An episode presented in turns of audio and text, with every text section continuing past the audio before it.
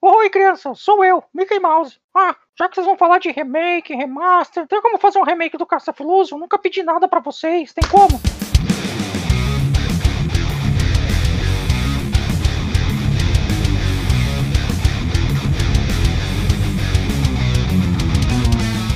É, meu amigo Mickey, seja bem-vindo de volta. Sim, vamos falar de remakes, vamos falar de remaster. Mas eu não sei não, hein, Mickey? A Disney né, não gosta muito de fazer essas coisas não. E quando faz, ah, meu Deus. Mas estou aqui reunido com os meus amigos, o meu grande amigo Dinho, que largou a live para fazer a gravação hoje. Como é que tá, Dinho? Fala, meninas e meninas do podcast. Então, é isso. A gente larga sempre, mano larga sempre pra poder fazer isso aqui, porque é uma extensão de um outro projeto que a gente vai fazendo. Um projeto. E a gente vai mirando um projeto novo, fazendo uma coisa outra, e é isso aí. E mais um, mais um dia aqui, né? Estamos até então, até onde eu sei, todos os meus amigos aqui da bancada também estão livres do Coronga por enquanto. Espero que continuemos assim. E é isso, se cuida e vamos lá para mais um episódio muito louco, muito monstro. E Mickey, é... insiste aí, Mickey, eu confio em você. É, cara, eu tô dizendo aqui, né? Esse negócio de vários projetos, vários projetos, me lembra o Pink Guy lá, né? Que o Pink Guy tinha três, quatro projetos ao mesmo tempo, e quando um fez sucesso, largou o resto. Olha lá, hein, gente? Jamais, não. Já, pelo contrário, quando um fizer o sucesso, o restante faz sucesso junto. É, não, porque aqui eu sou um, uma pessoa aqui que sente falta do Fruit Frank. Mas eu tô aqui também com o meu outro grande amigo que tá sempre aqui, largou o Lineage há alguns anos para fazer participar do podcast hoje, Noguês. E aí, gurizada, uma boa noite, sejam todos muito bem-vindos ao PDG, o Papo de Gamer. Olha, eu queria dar uma dica pro Mickey. Mickey, será que ele tá por aí ainda? Mickey, ô meu velho, eu não sei aí o que, que tu andou fazendo aí, por onde é que tu andou hoje, tu andou esquecido, mas nós temos um grande remake do Castle of Illusion já, Mickey. Não, não, não... Como é que tu perdeu esse remake, Mickey? o, o Castle of Illusion que saiu remake para PlayStation 3, um excelente remake, muito lindo, ficou um jogo muito bem feito. Joguei um bom pedaço dele também, joguei todo o Castle of Illusion do Mega Drive e o remake do Castle of Illusion e ficou um espetáculo no PlayStation 3, ficou muito belo, muito bonito. Como disse, joguei um baita pedaço, depois não sei o que, que aconteceu dele, se ele seguiu aí para outras plataformas ou não sei realmente o que aconteceu depois. Mas é um baita do jogo, Mickey. Gente liga aí vai jogar o teu jogo aí, meu velho. Vai jogar o teu remake do Costa Illusion, que é sensacional. É, esse, esse remake dele deu uma flopadinha no PlayStation 3, mas a gente vai falar sobre ele também. Então, como hoje nós vamos falar sobre remakes e remaster, vamos aproveitar também e vamos aproveitar para mandar mensagens para o nosso grande papo de gamer. Você quer mandar uma mensagem para a gente? Quer fazer uma sugestão de pauta? Quer reclamar de alguma coisa? Manda e-mail, manda no castpdg@gmail.com podcastpdg.gmail.com. Pode também mandar pelo WhatsApp, não quer mandar e-mail? Quer mandar no WhatsApp? É rapidinho, tá ali deitado na cama, quer mandar? Manda lá, é 51999968286. 51999968286. Manda lá que o Noguês, o diretor, tá lá de olho no WhatsApp o dia inteiro para receber suas notícias e suas mensagens. Você pode também encontrar o Noguês no Facebook, Twitter e TikTok no arroba Fernando Noguês e no Instagram no arroba Real Noguês para vídeos no YouTube das novidades do mundo dos games e tecnologia, barra Fernando Noguês no YouTube. E o Dinho? Como é que encontra o Dinho? No Instagram e Twitter, no arroba Dinho Cardoso. Também agora nas suas lives na twitch.tv barra Dinho Cardoso. Lembre-se, Dinho com U, não aceite imitações. E o Zengloff, como sempre, twitch.tv barra Zengloff ou YouTube barra Zengloff. Mas é isso, pessoal. A gente volta depois da vinhetinha. Chama a vinhetinha, diretor.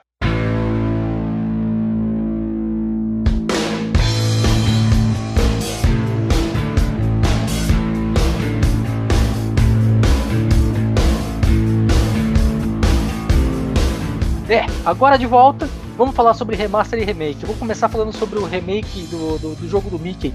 É, no eu joguei ele também no PlayStation 3. O problema é que ele era tão diferente do Castle of Illusion original, ele ficou tipo mais adventure, né, mais bonitinho, mais lapidado, ficou uma obra de arte. Só que ele não atendeu mais o público, porque o público dele era o público da nossa cidade, que não tinha mais interesse em jogar aquele tipo de jogo, entendeu? E o público é. novo, eu lembro que eu tentei botar pra minha filha jogar, ela viu que era o Mickey, tipo, e falou, ah, legal, pai, obrigado. Entendeu? Tipo, não quis fazer porque ela achou difícil. Então o Sim, jogo mas- ficou meio nessa, ele não atendeu o público do remake e não conseguiu o público novo. Por isso que talvez Sim. ele estava nesse crescimento. né? É, mas o Mickey, ele tá sendo muito injusto dizer que não tem um remake, porque a gente tem um remake ali em todos os sentidos, em sua forma, em sua estrutura. Ele, ele é, um, é um remake do Castle Luz, inclusive tem o próprio nome, né? Castle. E- Você jogou, Jim?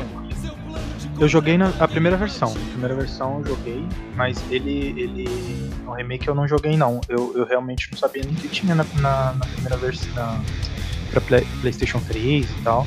Mas a primeira versão eu joguei sim. Acho que foi.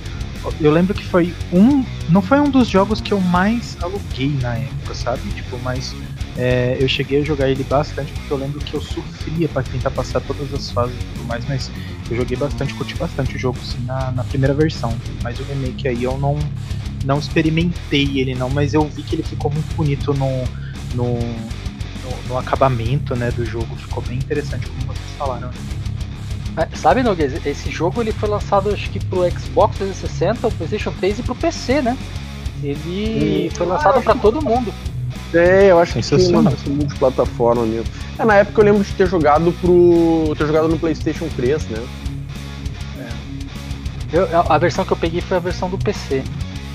E na verdade nem era da Steam na época, eu não lembro como que eu, que eu consegui, eu ganhei um, um CD, acho que eu ganhei um CD do jogo.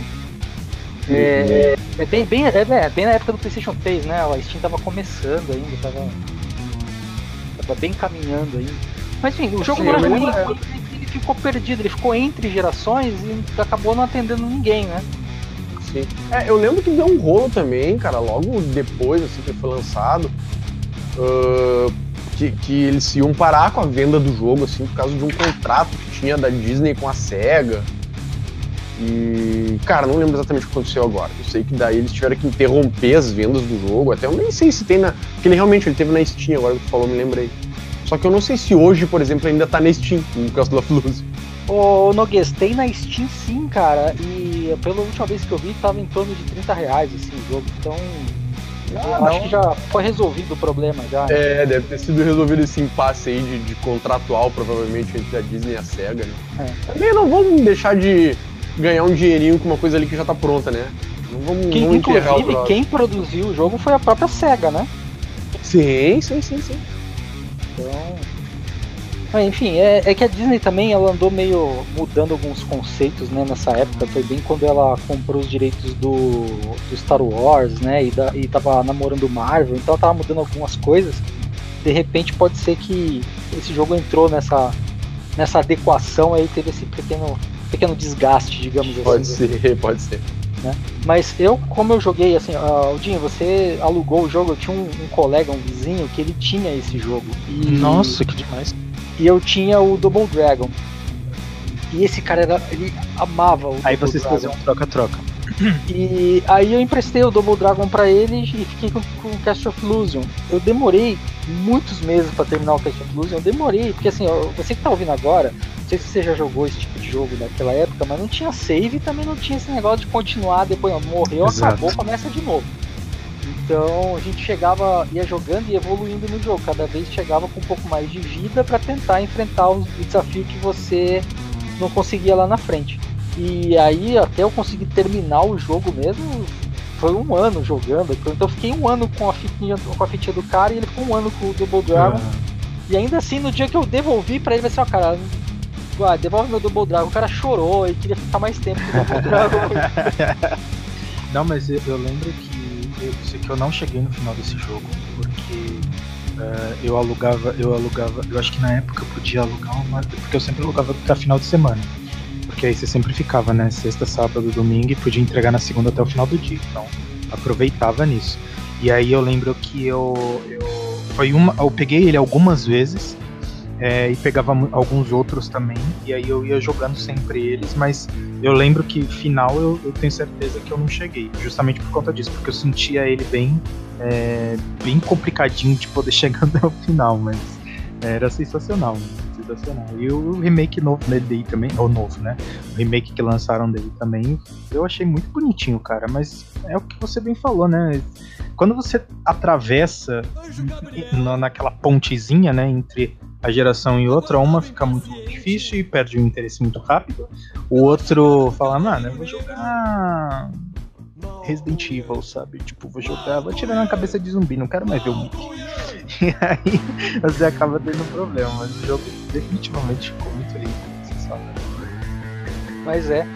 Galera, antes da gente falar sobre os próximos remakes, os próximos remasters que a gente vai falar, primeiro eu queria debater com vocês o que vocês acham disso, né? De remake e remaster. Porque é o mesmo jogo, teoricamente, quando você faz um remaster. Você só coloca ele com mais pixels, até mesmo mais cores, mais iluminação. E no caso do remaster, do, do remake Minto, você refaz o jogo do zero.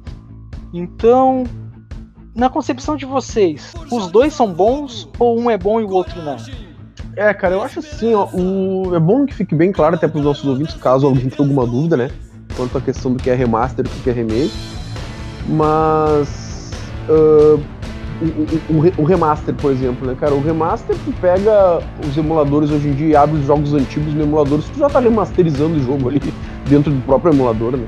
O emulador já tem tantas ferramentas ali e, plugins e coisas que tu pode adicionar ao emulador que vai uh, maximizando o desempenho gráfico do jogo, né, cara? Então, a gente tem de exemplo aí, o, o, o vou dar, usar, usar de exemplo aqui agora, que não é um remake, é um jogo convencional, né? Mas a gente pode dizer que ele está remasterizado, né? Que é o Zelda Breath of the Wild. O jogo é, ele, ele, é lindo já por si só, eu acho ele muito bonito. Eu joguei a versão dele do Wii U, né? Mas quando joguei no, no PC, ele já estava melhorado e agora, uma semana, duas semanas atrás, no máximo, o pessoal lançou um pacote uh, de plugins, de shed, sei lá, não sei exatamente o que é, mas que tu adiciona no emulador e tu consegue rodar o jogo em 8K. E com os isso tem a nova placa de vídeo da, da Nvidia, com Ray Tracing, tu consegue aplicar os efeitos de Ray Tracing dentro do jogo. Fica sensacional sensacional. A palavra, quando eu uso ela assim espaçada, você sabe que o bagulho é violento. Sim. fica sensacional. Procure no YouTube quem quiser ver. O jogo fica espetacular graficamente falando com essas ferramentas novas que foram colocadas aí no, no, no, no emulador aí do CEMU, né, que possibilita tu jogar a 8K e com todas essas ferramentas que a nova tecnologia da NVIDIA, da GeForce, te disponibiliza, que é a tecnologia do, do Ray Tracing, né? É uma espécie de remaster, né? Podemos dizer. É, mas você sabe, Noguês, que os jogos da Nintendo, se a gente até deu uma, deu uma pincelada naquele podcast sobre emuladores, eles são feitos de uma qualidade superior à capacidade do aparelho. Todos os jogos são feitos assim. E aí, na hora de, de, de colocar o jogo no videogame, eles colocam limitadores por software para o jogo ficar na, na, na qualidade ideal para o aparelho de videogame. Eu lembro que eu comentei até que tinha um jogo do Wii, do, do Wii normal, que você jogando naquele emulador Dolphin, ele era um jogo com gráfico tão bom ou quanto um jogo de PlayStation 3. Porra, que legal. E sem nada, só o jogo mesmo. Você só colocava o jogo, ligava os anti-aliasing, ligava o sistema de pós-processamento, ligava é, os shaders e o jogo ficava excelente. Por quê? O aparelho não tinha essa capacidade, mas como um PC tem essa capacidade, você só dizia pro, pro, pro, pro sistema do que fazia leitura do jogo que ele não precisava diminuir a qualidade do material. A mesma coisa aconteceu com alguns poucos jogos do PlayStation 2. Eu sei que no emulador do PlayStation 2, se você jogar o, o desculpa, o Final Fantasy 12, ele tem a mesma qualidade, talvez até superior à, à, à versão do remaster que fizeram para PC. Que legal. Do PlayStation 4. Então, assim, alguns jogos eles são feitos numa qualidade superior, muito superior, mas eles são capados, digamos assim, para caber dentro do videogame, né? Então, Sim. o que me leva à segunda coisa. Alguns remasters, na verdade, nada mais são do que os caras tirando os limitadores e cuspindo o jogo do mesmo jeito. É, mas é, respondendo ainda a tua pergunta, né? A gente ficou focado no remaster, mas o que, que eu achava. Eu acho que no caso do remaster, cara, é, a gente tem que ter um, umas ressalvas aí, né? Tem versões que podem ficar legais, podem ficar boas, tá? Ficam interessantes, e tem versões que podem ficar toscas, pode ficar mal feito, um verdadeiro caça-níquel. Vou dar de exemplo aqui um remaster que eu fui atrás esses dias e fiquei extremamente decepcionado, que é um remaster do uh, Final Fantasy VIII. Os caras pegaram todos os cenários, que são cenários estáticos, assim, né? São tipo fotos, né, de baixíssima qualidade, manteram aquilo ali tudo e só alteraram a parte gráfica dos personagens. Então tem os personagens um pouco melhorados em questão de, de pixels, estavam um pouco menos pixelados, porque são extremamente pixelados, né? E, mas o cenário todo é todo igual, tudo igual. Assim, eles deram uma, uma é, um, é um remaster bem tosco mesmo, o do Final Fantasy VIII. Eu achei bah, decepcionante. Fui com sede ao pote, cheguei lá e me arrependi. Já os remakes, cara, eu acho sensacional a ideia do remake. O que que acontece? Pô, tu para e pensa assim, né, cara? Tipo, nossa, velho, eu joguei Resident Evil lá quando era moleque, aquilo no Play 1, tudo quadrado, cara. Imagina que louco seria jogar aquilo com os gráficos de hoje. Daqui a pouco, pá, e os caras traz, né? Um remake usando a tecnologia de hoje e, e revivendo a história lá. Né? Revivendo toda a história do, do, do jogo original. O remake eu acho que é, é sensacional, assim, é muito legal. Eu acho uma excelente ideia. E hoje tá, tá as empresas estão focando bastante, né? Nessa história do remake, porque elas viram que tá dando grana, né? Tá dando retorno. Uh, o remake do Resident Evil, para mim, o primeiro, um, eu achei espetacular, eu fiquei chocado. O remake do Resident Evil Zero também, que primeiro saiu pro Nintendo. O Nintendo, ajuda aí, Zegler, foi antes do Wii. O Zero? O GameCube. Zero, não, é, mas isso não foi remake, isso foi original. Ah, perdão, perdão, exatamente, exatamente. Resident Evil Zero foi um exclusivo original, mas depois ganhou um remake, né? Ele ganhou um remake, se eu não me engano, pro, pro PC. Tinha pra vender na Steam. Não. não tem um remakezinho dele? Acho que é, eu acho que é remaster. Não. É remaster? Ah, então pode ser um remaster. Enfim, ele é um. É eu tenho, é tudo é, remaster. Tudo remaster, o Resident Evil Zero. Ah. É, o 1 não, né? Mas o Zero sim. Não, um é remake. É um é remake. Mas o Zero, então, eu, eu pude jogar ele ali no PC e com aquele gráfico também já bem mais, eh, eh, mais polido, assim, mais bonito, né? Não aquela coisa tão quadradona como era o Resident Evil 1 lá no Playstation. No caso do Resident Evil 0, nem chegou a ter esse, né? Esse, esse, assim, porque o do. Eu me lembro que o do GameCube já era legal, era bem, bem interessante. Assim. É, que se eu não me engano, o problema do Zero é que ele foi bancado pela Nintendo para ser feito, né? Então, ele só sairia um remake dele se a Nintendo autorizasse a fazer. Então, dificilmente vai sair, entendeu? Sim, Agora, com, com relação ao, aos outros, o, eu acredito que você gostou mais do, do remake do 1, porque o remake do 1 ele só pegou o jogo antigo e refez com a tecnologia de hoje, com o motor gráfico de hoje. É o, exatamente o mesmo jogo com adaptação de hoje, ou seja, o tipo de câmera é o mesmo, o, jeito de movimentação é o mesmo, tudo é o mesmo. É, é, eles adicionaram eles só, alguns puzzles novos, adicionaram é, novos também. Umas coisinhas outras, mas assim, a, a essência do jogo era a mesma. Isso, né? é, com certeza. O, agora, com, com, com relação a. Você falou do Final Fantasy VIII, uma das coisas que eu lembro aqui é que quando eu joguei, eu joguei o, o remake até uma certa parte, quando chegou nessa parte eu devolvi o jogo. Que foi assim, tem uma cena, tem uma cena que você está tá em Balambi, ainda, Balambi Garden, e aí você vai conversar Sim. com a Kistis e vai conversar com o Cid. Só que no original, o Cid é parte do, da foto. Ele não é um personagem ali, ele não é uma unidade de personagem. Entendi, ele, ele é parte do cenário de fundo. É, ele não cabia na, no, no, no, na programação para estar tá ali junto com o resto das coisas que estavam se mexendo. Então ele era, uma, ele era parte da, da foto. Com o remaster, com o, o remaster do jogo, o Cid ficou pixelado. Então, assim, todos os personagens estavam adaptados para a realidade e o Cid não, porque o Cid era uma foto. Não Aí dá, eu não olhei dá, cara, pra aquilo, é, eu olhei para aquilo, fechei, entrei na Steam e falei assim, quero reembolso. Não dá, cara, não dá. Final Fantasy VIII, o, o, remaster da Steam ali, nossa, não tem condições, cara. É assim, ó, é, um, é, um, é, é uma afronta aos gamers aquilo ali. É, não, é terrível, cara. É... Uh, eu acho só que o, o, eu tenho, na verdade, uma visão que eu tenho medo, eu, eu compartilho totalmente com, com, com a visão e opinião do Noguês. Eu acho que sim, ele, você tem o, o a facilidade né, de você poder é, meio que nostalgiar né, um pouquinho quando você pega, por exemplo, um remaster que ele já tá lá arrumadinho e tudo mais, é, você pega o jogo que você tinha, ele tá lá todo ajeitadinho, todo arrumadinho, como ficaria mais bonitinho, com o que você pode ir consertando. Mas tanto no, tanto no remake quanto no remaster eu tenho muito medo. Por que eu tenho medo no remaster? O remaster é aquilo também que o Nogueira já tinha mencionado. O fator de você olhar aquele jogo e ele ser, obviamente, parece aquelas mulheres que passam um monte de reboco na cara, sabe? Você vê que aquilo tá óbvio e fica muito feio. Então, assim, é, não, não dá a impressão de melhorado, sabe? Dá a impressão de. É, sei lá, de, de, de rebocado mesmo, sabe? Fica muito feio.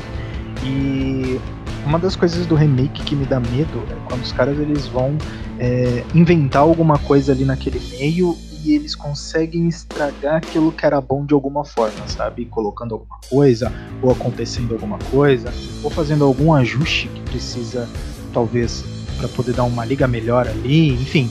É, quando eles colocam algum elemento, eu acho que é, eu gosto muito de, de quando você faz o remake de alguma coisa, acho que é muito interessante você trazer isso é, à tona com o que você pode melhorar e o que você pode evoluir e como você pode mostrar da forma que talvez era idealizado naquela época, mas óbvio que não existia um recurso nada do gênero, mas ainda assim, às vezes quando alguém solta uma nota ou que alguém falou alguma coisa, aquele jogo saiu um, um remake dele, eu falo, putz, mano, que seja bom, sabe? Você fica com aquela pulpinha atrás do orelhinho e fala, espero que seja bom.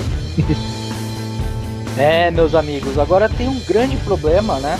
Que é a, a relação de remaster e remake tem como eu disse, remaster algumas vezes, no caso do Final Fantasy VIII não teve remaster algum, eles só pegaram o jogo, tiraram as amarras dele, lançaram de novo e venderam a um preço considerável. 20 dólares é um preço considerável. Nossa. É, agora, se você pega e faz um remaster e adapta o jogo e vende ele num preço interessante, ou faz que nem o pessoal da Bethesda fez com o Skyrim, que pelo menos para a versão do PC, quem já tinha o Skyrim Legendary Edition ganhava de presente a versão Special Edition, que era o, remaster do jogo. Ok, porque você tem o jogo, você só ganhou um upgrade que a empresa deu. Ah, eu acho isso um super carinho. Agora, o fato de você ter lá, é, isso eu tô falando de jogos digitais, tá? Você comprou o, o, Resident, o Resident Evil, não, o Final Fantasy VIII no PlayStation 3 já, a versão da PSN que você podia jogar lá né, o, o emulador do Play 1 em cima do Play 3. Aí quando saiu o remaster pro PlayStation 4, eles que fazer comprar de novo. Não, isso não, não é justo. É, é, justo você vender para quem nunca comprou, mas não é justo você vender para quem já comprou. É, e isso faz com que os caras simplesmente que parem de produzir jogo, porque isso leva algum tempo do, da produção deles, eles param de produzir jogo e começam a, a, a requentar o jogo para vender de novo um jogo que você já comeu, ele só simplesmente vai lá e te manda de novo. Agora, com relação ao remake, é algo diferente porque eles estão desenvolvendo algo do zero. É, tem uma equipe nova, um, estudo de motor novo, renderização nova, arte conceitual nova, arte de criação nova, ou seja, tudo é novo. Então faz sentido você cobrar um preço por, por, por, um, por um produto de remake, né? Porque afinal de contas, uhum. mesmo que você comprou o original, você não comprou o, o, o, produto novo que foi feito né? Assim como você é, vai, você vai ter acesso a um jogo novo, né? É uma experiência nova, por mais que você, ah, mas eu conheço essa história, tudo bem, mas é uma experiência nova, né? Uh, mas assim, existem situações e situações. Por exemplo, eu comprei por, época do Xbox 360 e do PlayStation 3, eu comprei o remake do Flashback e eu achei que o remake ficou à altura do jogo original. Inclusive, o jogo, como o jogo original ele é muito antigo, a, a datar antes de PlayStation 1, né, de, uh, diria até que ele é da época do Mega Drive, se eu não me engano. É, quando saiu a versão do remake. Então, o flashback comprou, é do Mega Drive mesmo. É do Mega Drive. É, quando você comprou, comprava o remake no, no, no PlayStation 3 e no Xbox 360, ele vinha de brinde o jogo original. Ou seja, é um carinho, sabe, para a pessoa que conhece o jogo você ter acesso a numa plataforma nova um jogo remasterizado da, da, da, versão do Mega Drive e também a versão do remake, que é a versão nova que foi feita, né? É, nesse caso eu achei super interessante. por outro lado, nós temos também exemplos do remake que vai ser feito agora, que está lindo, maravilhoso, é muito bonito, é, é, é, é um jogo que está todo mundo esperando há muitos anos, mas que ele vai vir dividido em diversas partes, justamente porque os caras querem tirar o máximo de dinheiro do player que eles puderem, que é o, o Final Fantasy VII. Cara, quase 300 reais a primeira parte, né, cara? Sim. Nossa, cara, tá absurdo. Eu tô achando assim, cara, tipo, quanto é que vai ser esse jogo no final, cara? Três partes de, de 250 reais, velho? É isso? Vai quase mil reais no jogo? É, se eu não me engano, eles falaram que são coisas de 3 a 5 partes, ainda não decidiram como vai ser, eles só vão lançar a primeira e ver o que vai fazer do resto. É mais ou É. menos assim, eu vou te vender um negócio que não vai terminar e eu vou terminar quando eu quiser e se eu decidir que eu quero continuar fazendo você pagando, eu vou continuar, entendeu? É bem tenso, cara. Esse, esse Exato, merece uma dar um situação piratinha depois. Ah, Esse é, esse é um jogo que eu não vou botar a mão. Assim, simplesmente não vou botar a mão, a não ser que a Square me dê ele de presente. Porque eu não acho justo Square. Eu acho errado. Eu sou, uma, eu sou uma pessoa que jogou por muitos anos o MMO de vocês lá, o Final Fantasy XIV, pagando mensalidade todos os meses, comprei todas as expansões. Entendeu? É, quando vale a pena, quando é um conteúdo que vale a pena, que vocês é novidade, é um negócio que vocês estão trabalhando dia a dia, tem servidores online para manter e tal. Eu entendo vocês cobrarem uma periodicidade para você jogar. Agora, um jogo que tem uma história single player que todos nós já conhecemos do início ao fim, que já foi jogado é, a exaustão por muitas pessoas, inclusive até por pessoas que não, tive, não, não, não jogavam naquela época, que nasceram depois, já jogou Final Fantasy VII porque é um jogo é, icônico, emblemático. Vocês querem me fazer um jogo que no fundo, no fundo, vai acabar custando 2, 3 mil reais pra gente aqui no Brasil. É, não, simplesmente não. Não, não faz o menor sentido. Eu não sei o que, que vocês acham disso. Cara, eu, assim, eu sou muito fã do jogo Final Fantasy. Né? Eu me apaixonei. Eu conheci, conheci os outros lá, tudo, mas, cara, é brabo, né? Porque assim, ó, quando tu é moleque, no meu caso, lá quando eu joguei Super Nintendo, tu olhava o jogo e tal, jogava um pouquinho, mas tu não entendia direito a essência da coisa. Em inglês, né, cara? Não sabia nada de inglês, moleque, né, cara? Então o jogo foi passando, assim. Então na adolescência, já adulto, já na realidade, eu conheci o 8. Cheguei a conhecer o 7 também, joguei um pouquinho do 7. Mas aí a paixão ela veio no 8. No 8 ali eu me apaixonei pelo jogo mesmo, assim, já sabia um pouco de inglês, já consegui entender o que estava acontecendo, achei. Cara, foi, foi paixão, paixão à primeira vista ali o Final Fantasy VIII. E aí dali depois comecei a buscar os outros, né? E o Final Fantasy VII, ele tem um certo carinho especial também aí, né, cara? Eu tenho um certo carinho aí por ele, que também me marcou, assim, lá no PlayStation 1, aqueles três CDzinhos. era três CD ou era dois, cara? Agora me deu um bafo meio... O 3 eram 3, o, o 7 eram 3, o 8 eram 4. Isso, não, não, foi no, no caso do 7. Exatamente, o 8 era 4, 4 ou 5 CDs, né? Nossa, 4, 4 CDs e o CD de oficial soundtrack. Mas de história de jogo Ah, 4. meu. Pra mim eu joguei no PC, tá? O 8. E o 8 tinha um CD de instalação e 4 CDs de jogo. Se eu não me engano. Mas enfim. Não, eram é um 4, caso. eram 4 também. Eu tinha ele no PC, eram 4 também. Pode ser então. Um de instalação e os outros tu deixava rodando. Mas enfim, também não vem ao caso. O que, mas assim, cara, eu sou um cara que. Eu vou jogar. Esse Final Fantasy VII eu vou jogar ele sim, com certeza. Mas não agora. né, eu vou esperar. É, vamos, Eu vamos esperar ele tá 10 reais, né? É, vou esperar sair lá na Epic Games lá pra pagar ainda cartão três vezes de 13 A minha- reais. A minha visão com esse jogo é a mesma visão que eu tenho de série de TV, tá? As pessoas falam assim: nossa, você adora Castlevania, você é uma das pessoas que curte demais a história do jogo e você não assistiu o anime ainda? Ah, ainda não terminaram, só vou assistir quando terminarem. Bem. Quando eu falei assim: ó, entreguei as cinco temporadas que pode ter e não vai ter mais. Aí eu vou lá e assisto. Ficar assistindo picado não é pra mim, não é mesmo. E assim, Ah, ficar tá jogando picado também não. E, Hum. e essa situação também do jogo é extremamente abusiva. Ela é totalmente o, o- Minha opinião, né? Ela é totalmente o oposto do que você estava dizendo agora. O que você, o que você mencionou de um jogo onde é, você compra o, o, o, o remake eles te, te entregam um remasterizado numa forma de carinho pra pessoa. Esse mostra totalmente o oposto disso. Quer dizer, é, dane-se vocês. Joguem aí que eu sei que vocês vão querer, porque fã, é fã, tá ligado? Tipo, É, eu tô hypado, né? bom, você tá hypado porque o bagulho vai vir monstrão. Então faz o seguinte, filho, trabalha igual um condenado e paga porque eu sei que você vai pagar, sabe? O pessoal vai querer jogar, como, como o próprio Nogs disse, é, eu vou querer jogar. Então, assim, as pessoas elas sentem essa, essa, vontade de jogar. Eu sei, por exemplo, que o Final Fantasy, uma vez eu joguei ele há muito tempo atrás, é, ainda aqueles beatzinhos, sabe? E eu não entendi absolutamente nada disso, e é bem que o Nox falou também. Quando a gente cresce um pouco mais, a gente começa a entender como é que o fluxo da história com, é, funciona, como o jogo funciona. É, a gente passa a conseguir fazer a leitura do jogo, entender a história. Então a gente vai criando uma, uma, uma um amor por isso, né? E aí os caras pegam o amor, ele coloca dentro de uma latinha, particionado em 200 vezes, e fala assim: olha, compra cada um dos pedacinhos e junta no final pra você ficar feliz. Sabe? Então é um abusivo filha da mãe. É, o, esse, esse jogo, ele simplesmente assim, ele é muito bonito, a ideia foi muito legal, é bem bacana, tipo, sabe, claro que eu não quero ver a Aerith morrer em, em 4K, mas, cara, por esse preço não. Sabe? Por esse preço Sim. eu jogo de novo o antigo e pronto. E não, não vou ficar triste com isso.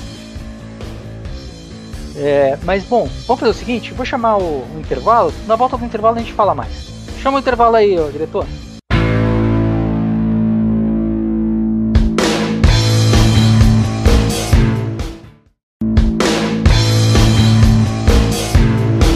Round Mais um bloco, estamos de volta.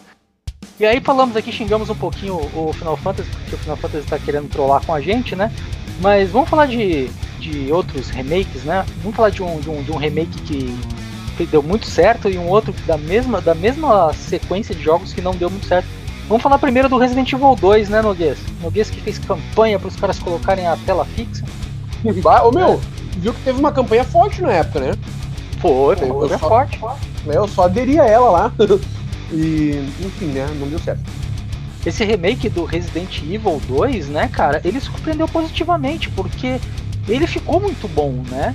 Não só a parte da história, a parte do replay também, né? Ou seja, ele, ele foi fiel ao, ao Resident Evil 2, não só em, em conteúdo, mas ele foi fiel também na, na, no resultado do público, né? O público gostou mesmo, foi um, um super sucesso, né? Cara, eu acho que eu vi eu vi gameplay do jogo, eu não joguei o Resident Evil 2, mas eu vi muita gameplay dele. O jogo, cara, o jogo ficou coisa mais linda do mundo, cara. Eu acho que o jogo ele ficou muito maneiro, ficou muito bacana. Acho que sim, ele teve uma é, uma fidelidade na aparência, sabe? Tipo de seja de personagem, seja, enfim, de toda a, a, a estrutura de você pegar o item, o item aparecer com a câmera apagadinha, aí você tem o seu inventário, enfim, toda a estrutura dele tem essa emetendo isso realmente a estrutura inicial do que a gente via no Resident Evil 2. E cara, o jogo ficou lindo, eu achei ele sensacional, achei fantástico. É, não sou tão perito em jogos desse tipo como o Noggs é, acredito que ele vai ter muito mais coisa para acrescentar, mas na minha humilde opinião e como é, espectador de muitas, muitas gameplays referentes a isso, cara, eu achei sensacional, lindo. Eu, eu, eu diria que não, não perderia nada assim. Eu acho que ele foi sensacional e fez jus ao, ao sucesso e à boa crítica que ele teve é, em todas as pessoas que jogaram, todas as pessoas que fizeram essa, essa, essa boa jornada dele. E o interessante, né, Dinho, que esse jogo saiu a 19 dólares, né? Exato. É, e veio completo. Exato. Não saiu nada além disso, né? Um prêmio para quem comprou a, a, versão antecipada, que você ganhava acho que algumas roupas a mais. Uhum. E só. Não teve nada mais, não teve, sabe? Tipo, é o jeito certo de fazer, né? Não, não, não. É, tiro certo, tiro certo da, da Capcom, né? Cara, e tu sabe que eu quando peguei ele, eu, eu já fui ali para jogar, né? Uh, tava esperando ali lançado, vai ser lançado, tava para lançar e tal. Eu digo, ai meu Deus, será que os caras implementaram, né? Uma opção, porque a galera já tava no desespero lá, da, da, da, os jogadores clássicos, assim como eu, para que implementasse uma opção, né? Uma opção que tivesse. Câmera fixa. É, poder escolher então. Deixa lá o jogo, assim como tá originalmente, ou tu vai lá e seleciona, pá, jogar em câmera fixa. Pô, beleza. Inclusive tem um jogo assim que eu, que eu tava jogando aqui, que ele tem essa ferramenta. Ele se chama uh, Them and Us. Bem legal, tem na Steam pra vender, baratinho, bem estilo Resident Evil. E ele tem essa opção, pode escolher ou jogar Se, se eu não me engano, tem, tem uma live sua lá no teu canal sobre esse jogo. Tem? Tem, tem uma live dele, aham, tem uma live Curte de- lá, pessoal. Curte É lá bem que é legal, muito gente. Bem legal, bem, bem divertido. Eu optei na, na hora de jogar pela câmera fixa. E eu tinha essa esperança, né? Tipo, vá, cara, quem sabe os caras conseguem implementar. E eu entendo agora hoje por que, que não implementaram, né? Por causa da mecânica do jogo. Ela não teria como adaptar aquilo ali para uma câmera fixa, né, cara? Aquele sistema de mira, que em determinado parte do corpo do zumbi dá mais dano. Óbvio, eles poderiam botar ali alguma coisa automatizada, né? Mas também, na real, daria, no fundo, no fundo daria, né? Mas a Capcom não fez. E aí fui lá, chegou no dia de pegar o jogo, peguei. Não tinha opção de câmera fixa. Eu já fui, botei o jogo. Que nem velho reclamando, sabe? Você É. jogar Reclamei, xinguei pra caramba e joguei mil horas. Fui ali pra dar start. Fui lá resmungando e voltando o jogo pra jogar e comecei. Cara, aí comecei a jogar, né? Comecei a jogar e, ó, tá muito bonito mesmo. A CGzinha bonita pra caramba e tal, né? De introdução. Ah, comecei com a Claire, a Claire chegando de motinho, aí, ó, ela já parou no posto de gasolina. Oh, que legal. Isso aí no Resident Evil 2 era só CG. né? Só Era só CG, exatamente. É. é. E ali eles já botaram um gameplay. Eu digo, opa! Opa, peraí. Ó, interessante a ideia dos caras, gostei tal, vamos jogar. Comecei a jogar ali em terceira pessoa, fui indo tal. Cara, toda a essência do Resident Evil 2 ali. Né? Os puzzles pra ti ficar desvendando as paradas, catando munição, sempre contadinha a munição, velho. E o jogo com uma certa dificuldade. E eu, nossa, e o jogo foi me conquistando, cara mesmo com aquele com, aquela minha ah, ah, esse meu ranço ali com aquela câmera de terceira pessoa, né? Mas o jogo foi me pegando e me pegando, cara. E da, quando eu vejo, tava, quando eu vejo, tô jogando horas do game ali, cara. E achei muito bom o jogo, muito bem feito, caprichado, a Capcom fez com capricho, bonito, localizado aqui, né, no Brasil. Uh, cara, só, só me sobrou. Tô olhando aqui pro ícone dele agora. só me sobrou elogios pro Resident Evil 2, cara. Que não terminei ainda. não terminei, cara. Eu só agora que jogo tudo, não consigo terminar nada. E tô olhando ele aqui, ainda tenho que parar pegar ele pra terminar ele. E realmente, cara, que remake que ficou legal. Né? Fico lá no fundinho aquele sentimento né, de tristeza de não ter, não poder reviver aquele lance da câmera fixa, né? Mas nesse verão, teve um amigo meu aqui que é fãzaço de Resident Evil e a gente jogou Resident Evil 2, normal, normalzinho, né, o original lá. E ele jogou de ponta a ponta, ele sabia tudo, cara. E eu fiquei chocado com ele. Ele ali é fã de Resident Evil. Sabia tudo. Aqui, Koa, abraço Koa, o nosso guarda-vida aqui da, da praia, que é bombeiro aqui, o Koa. Forte abraço pro Koa.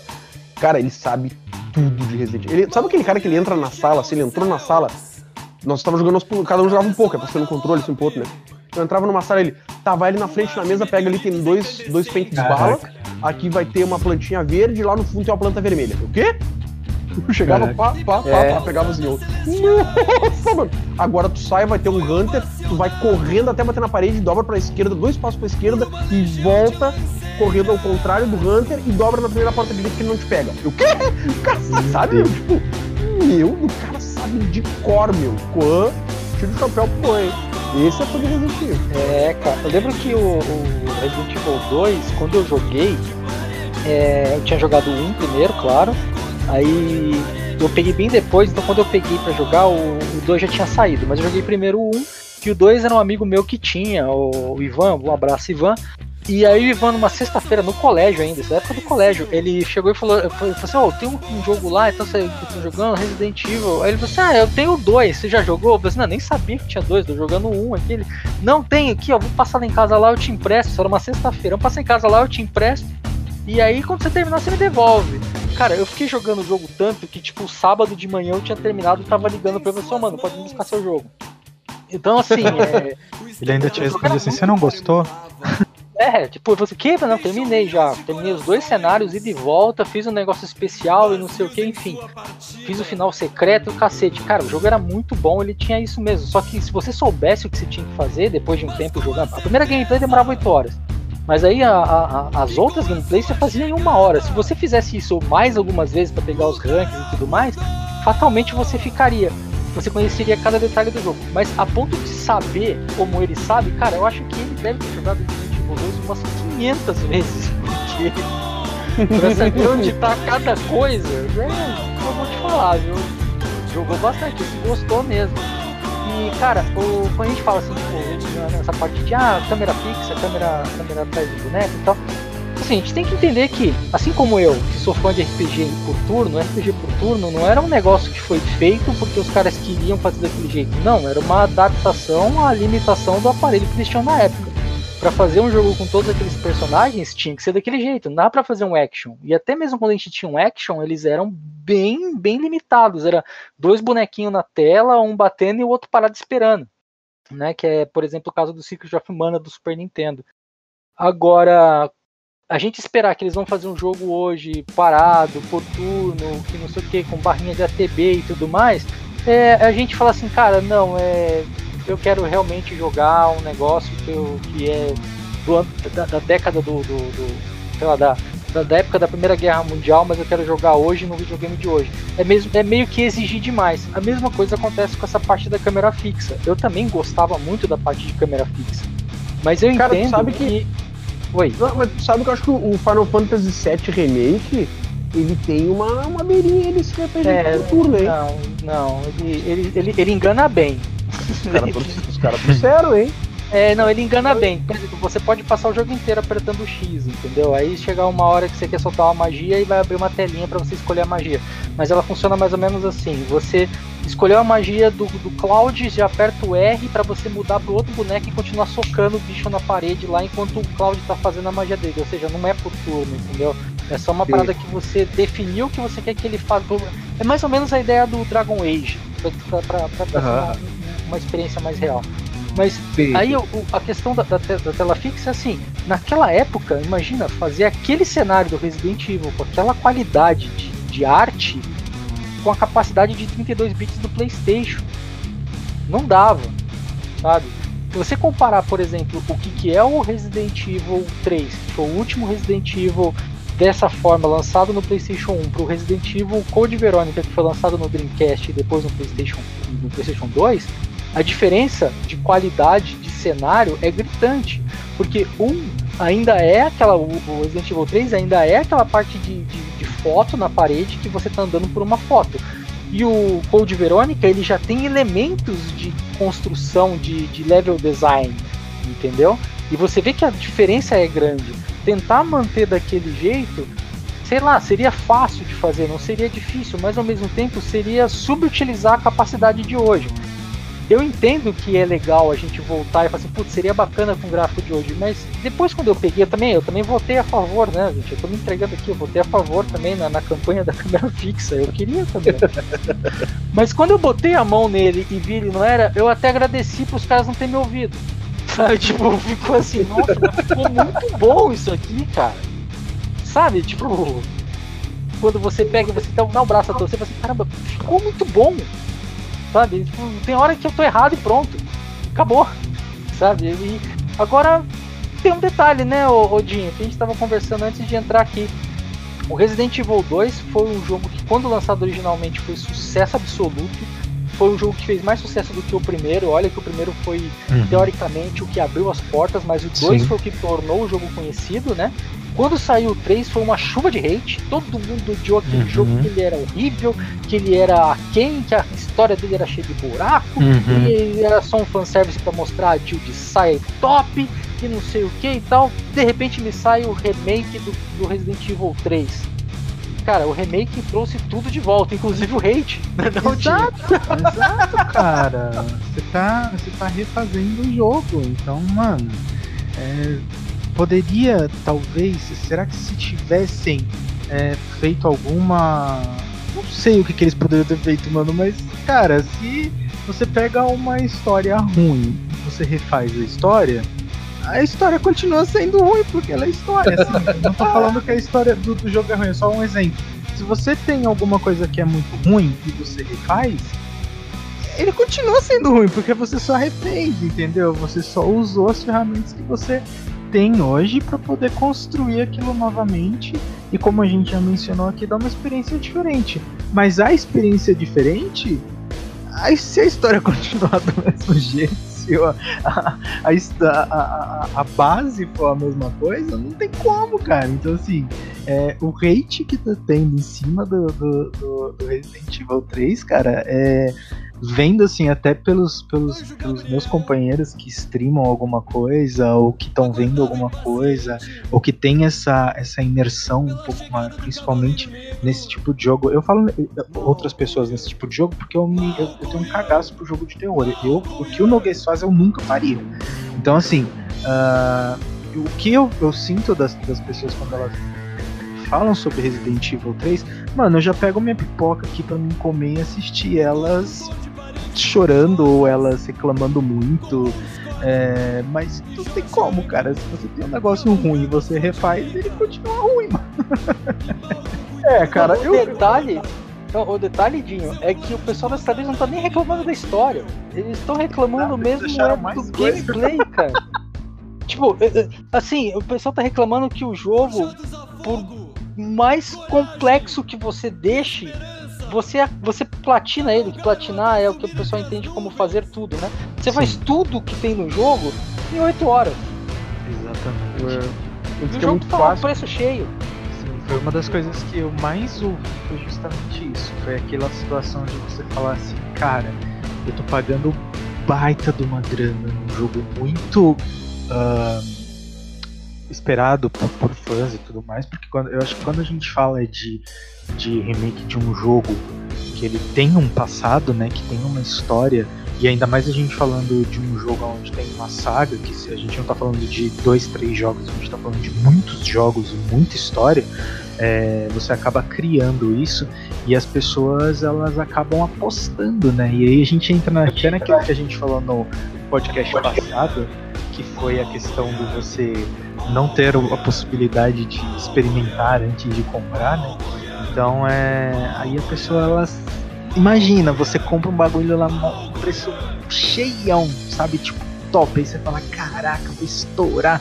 Vou, vou pôr o meu balde aqui do lado porque eu vou comer, vou dormir, vou, não vou sair desse sofá, sabe? E aí quando dá 7 horas de jogo, acabou, mano. Sabe? ou o negócio tem que estar muito bom pra valer, ou vai ser. Puxa, mano. É complicado. É, cara, sabe que eu joguei o, o a demo, né? O Zengoff até presenciou uma live da demo, logo que só a demo eu joguei real. E, cara, pra mim, tava o Resident Evil 2 ali. Né? O que, que eu quero dizer com o Resident Evil 2? O 2 Remake. Uhum. Tava a mesma engine gráfica, o mesmo sistema de jogabilidade com algumas inovações. Colocaram algumas coisas novas ali de ferramentas dentro do game. Uh, mas assim, ó, era a essência gráfica e de jogabilidade do Resident Evil 2. Me agradou muito quando eu vi aquilo ali. Porque tinha me agradado o 2, né? Eu lindo, não joguei. Né, joguei. Um jogo lindo. É, Nossa, então. Você vê o, o, esse acabamento do jogo. É, o jogo tá lindo. A luz do lindo, jogo. Lindo, é muito... Tá lindo, tá lindo. Tá demais, né? Aí nessa demo que eu joguei ali, cara, eu vi isso, né?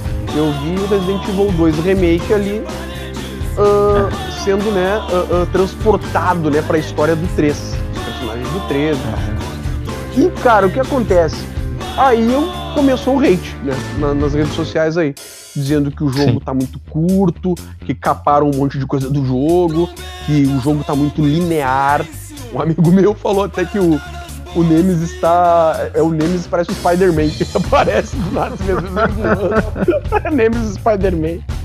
Então, assim, tipo, tá, o hate realmente tá muito grande, cara. Mas eu tô aqui só reproduzindo o que eu vi, ouvi, né? Sim. E vi, assim, de matérias e ouvi das outras pessoas falando. Não joguei ainda ele todo para poder ter uma opinião formada, né? Mas, infelizmente, né? O hate tá grande. Ô, Nogui, se você jogou a. Você jogou a demo, cara, você jogou 80% do jogo. Brincadeira, gente! Brincadeira! Só falta agora duas cenas e você tá fechado o jogo. Quase platinado. Meu Deus. Não, eu acho que é porque existe também aquela aquela coisa de que, pelo menos eu tenho essa visão, mesmo não sendo um jogador de, de desse tipo de jogo mais de terror e que acontecem várias coisas e que você precisa fazer toda uma, uma, uma complexidade e tal, aquilo, e tem aquela adrenalina e tal. Eu acho que é isso que os caras esperam. E quando você reduz muito uma carga de jogo. Eu, por exemplo, o pessoal tá fazendo em horas, eu faria em 5 dias. Porque eu ia me borrar e ia ficar parado 10 minutos no mesmo lugar da hora, é, tentando matar uma aranha ou o próprio boss do final. Mas uh, quando você pega uma pessoa que gosta disso e você interrompe, mais um, eu, eu acho que o que o Nobel Solo foi sensacional. A gente está reproduzindo o que a gente ouviu é, as críticas sendo ditas. Eu particularmente não joguei, então eu, eu só estou reproduzindo aqui o que eu vejo dentro do cenário. Então, quando você capa isso, né? Então você fala, o cara tá na adrenalina e fala, ué, mas e aí, sabe? Tipo, acabou? Sabe? Eu, eu tô, eu quero mais. Então a sensação que eu tive, principalmente nas pessoas que a maioria dos, dos hates que eu foi justamente por conta da quantidade de, de gameplay. É, as pessoas reclamando disso, eu acho que eu, eu tenho essa sensação, sabe? Tipo, mano, eu quero mais, sabe? Eu não quero só um pouquinho, quero só a amostra grátis, sabe?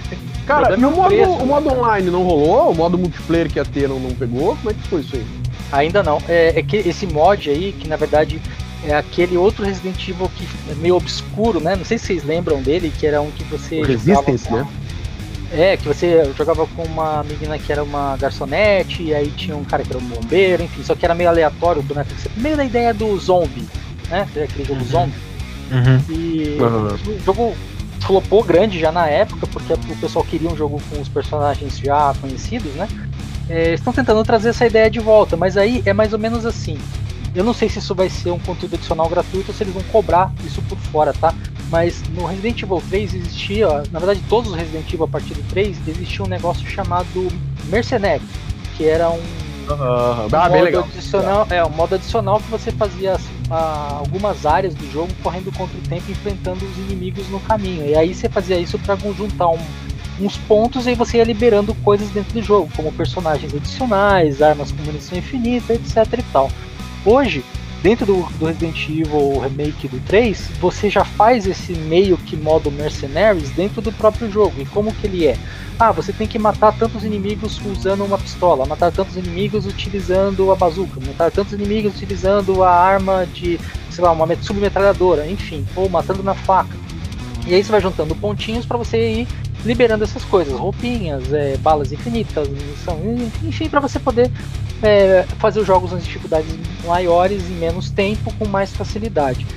Então, assim, meio que tirou o modo Mercenaries, enfiou o modo Mercenaries dentro do jogo padrão, para poder depois tentar criar esse modo multiplayer, onde vai ser, acredito eu, na mesma pegada daquele jogo antigo, com um método de gameplay de missões que foi introduzido, introduzido no Mass Effect.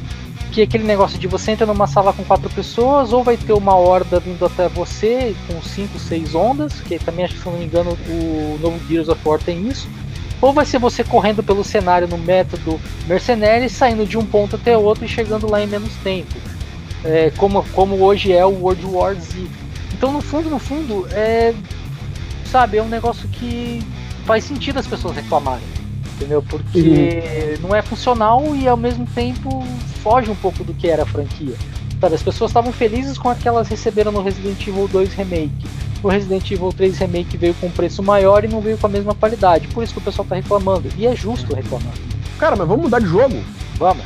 Ó, oh, eu queria falar de um, cara, que eu, eu fiquei apaixonado pelo jogo, cara. Tô louco para jogar porque eu joguei ele uh, na versão original e saiu um remake para Nintendo Switch, que é o Zelda Link's Awakening. Cara, como Link's tá... Awakening. Tá demais cara, vamos, vamos, remake, vamos, falar desse jogo sim, Noguês, mas vamos falar depois do intervalo. Diretor, chama, chama a vinhetinha do intervalo aí. É pra já.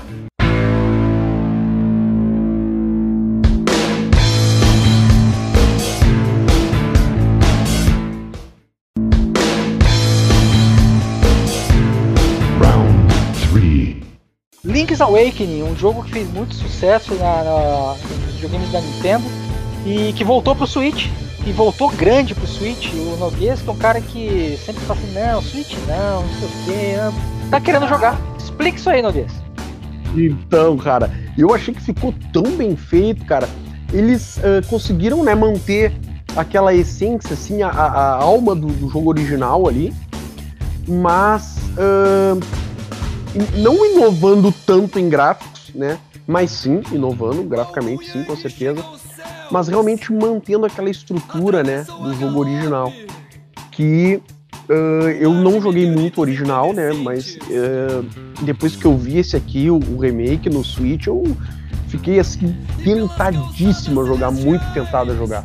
O, o, o, o Zengler tem aqui um Switch, né, Zengler? Chegou a jogar já o, esse Zelda, não? Sim, cara, eu, você sabe que eu joguei esse Zelda na época que ele lançou lá no Nintendinho. Sim, e eu vou também. te falar, naquela época eu não entendia bolhufas do que tava acontecendo. Ah, que nem eu, óbvio. É, e eu fiquei muito feliz quando eu peguei a espada e aí o cara falou uma palavrinha que eu. Falei, puta, mas eu não entendi, eu não falava inglês, eu era bem moleque nessa época, devia ter coisa de 7, 8 anos né? É, mal entendia português. E aí eu peguei o dicionário em inglês e tentei descobrir o que, que era. E depois essa frase ela ficou icônica, né, cara? Tipo, a frase era assim: é, é, pegue isso, é, é, é, muito perigoso sozinho lá fora, né?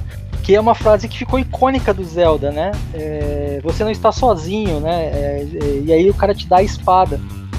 Porque o jogo não acontece. Enquanto você não pega essa maldita espada, o jogo simplesmente não acontece. Você vai ficar andando pra lá e pra cá, pra lá e pra cá, até você pegar essa maldita espada. Então, e ele fala isso, né? E eu fiquei pensando, cara, o que esse cara tá falando que eu tenho que fazer agora? Porque eu jogando esse jogo pra lá e pra cá, não sei o que fazer. E aí a frase é essa, tipo, pegue isso, é, é perigoso lá fora. Isso ficou icônico, até hoje a gente vê muito meme que utiliza essa frase, né? E esse jogo, o remake do, do Zelda, desse Zelda, é, na capa está escrito, né? Tipo, na capa dele está escrito, né, do, do, joguinho, né? Do, do, do disquinho dele, do, do, cartuchinho dele, está tá escrito lá, você não está sozinho. É, pegue isso e você não está sozinho lá fora. Ou seja, tipo, né, a, o, o, jogo é a espada. Cara, achei isso genial, achei isso sensacional. e pra quem jogou lá naquela época, então foi tipo, sabe? Foi, foi muito bacana. Fora que o jogo, ele é o Zelda original, só que bem trabalhado nos dias de hoje. Não perde o original. Bem, é o que eu ia dizer, a impressão que dá é que é, como a gente tinha um joguinho que ele, óbvio, ele não tinha essa mesma qualidade gráfica que ele tem hoje, mas é como se fosse a tua, como teu imaginário trabalhava, né? Então, tipo, é como se você conseguisse, eu não sei se eu vou conseguir explicar isso, mas é como se você, uh, do jeito que você imaginava que o cabelo dele tava com uma curvinha, ou que tinha aquela sombra na água por causa dos pixels, ou alguma coisa desse gênero, e você olha hoje, é como se, pelo menos a impressão que eu tive, é como se você realmente tivesse alguém tivesse entrado dentro da sua cabeça na hora que você estava jogando, enxergando toda aquela situação, é, principalmente quando eu vi a parte do, do comecinho, né, do parquinho e tudo mais, que você vê só um barquinho ali e tal, é, na água, e depois você vê realmente como se fosse um, desenho ali e tal. Então é como se você pegasse dentro da cabeça a, o que a tua imaginação produzia diante daquilo e eles tivessem é, é entregado isso para vocês. E eu achei o jogo simplesmente lindo, mano. Ele é lindinho demais, é louco. Ele, não, é, é, é, ele é bem, bem, bem refeito, né? O único problema pra gente aqui no Brasil é que ele custa um rim. Mas. É. Fora isso, o jogo é muito bom. E assim, ele entrega o que ele entrega, ele não, não te engana, sabe? Ele, ele realmente tá fazendo jus ao, ao que foi uhum. anunciado para ele. Mas agora tem que ter que esperar o Noguês ir atrás do Switch para jogar, né, Noguês? Então, cara, tô. Cara, sabe que eu vi tantos jogos pra Switch aí que me chamaram a atenção que eu tô Olha, vamos ver o que vai acontecer depois dessa pandemia aí, se nós vamos continuar tendo emprego. Porque a, a, vontade de ter o Switch ficou, ficou grande nos últimos tempos. Pô, pessoal, vamos ajudar o Noguês aí, você que trabalha com importação, manda um suitão pra nós aí, Olha cara. aí, gente, Poxa, pelo amor de Deus. Manda aí, gente, manda aí. Manda aí que a gente faz um jabazão aqui no Papo de Game. Claro, com certeza. A gente, a gente aqui o Papo de Gamer ele é, ele é ouvido por pessoas no mundo inteiro, cara. Então aproveita aí.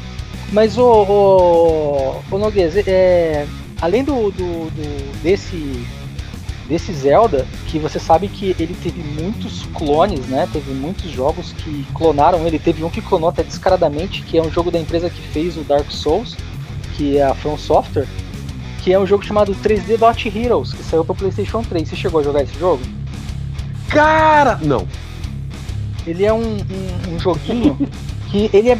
Ele, ele, inclusive, o começo dele é o mesmo começo do Zelda. É, é extremamente copiado, assim, você ir atrás do castelo, é a mesma coisa. E.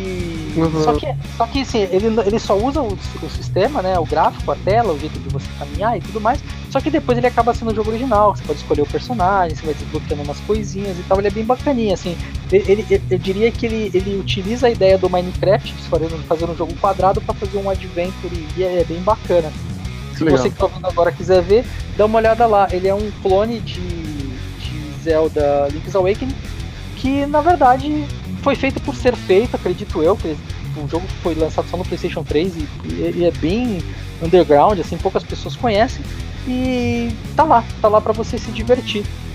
Mas aí por que, que eu falei da From Software, né, cara? Porque a From Software ela é a empresa que fez o, o Demon Souls, né? O, o jogo que deu origem à série Souls que, que é, é, um jogo que ele tenta trazer lá do passado, né, no da, das nossas jogatinas de Death Trap Dungeon, onde você morreu, você perdeu tudo, ou você simplesmente morreu e você, para onde você voltar, você vai ter que ir atrás das coisas que você perdeu, né? E uhum. cara, ele teve remaster, né, das versões antigas pro, pro PC e pro PlayStation 4. Mas eu vou falar para vocês, é, é um jogo, na verdade, assim, um né, o Dark Souls 1 é muito bom, ele é, porque o Demon Souls é exclusivo do PlayStation 3, esquece, esse jogo nunca mais vai voltar. Agora, o Dark Souls ele já não era exclusivo, então ele saiu já para outras plataformas. Só que quando eles fizeram esse remaster, né, do primeiro para jogar para cima, cara, ficou bom. E eles não cobraram caro, né? Isso que é que, que foi legal. Eles cobraram um preço justo por uma remasterização, né? Uhum. Que, que, é bem bacana. Agora, um outro jogo também que teve, na verdade, aí que agora é, a última coisa que eu, que eu, vou falar sobre isso, que, né, que é um assunto que, é, que caminha ao lado, mas não é a mesma coisa, que é o reboot, né? Quando um jogo simplesmente reinicia. Dois jogos que eu queria falar sobre, seria outros que aconteceu isso, mas dois jogos que isso aconteceu e um deu certo, o outro não. É, o primeiro que não deu certo foi o Devil May Cry, que a gente já falou, que é aquele DMC, né? Que saiu no PlayStation 3 que foi uma chuva de ódio. Por mais que o jogo seja bom, né, a jogabilidade dele seja boa, o jogo recebeu muito hate porque o pessoal não queria jogar com aquele Dante que foi apresentado naquela visão. Era um jogo completamente novo, com uma história nova, utilizando os mesmos personagens. O Noguês falou que jogou esse e gostou demais desse jogo, né, Noguês? Então, cara, Devil May Cry, eu sempre gostei muito, cara, Devil May Cry, sabe?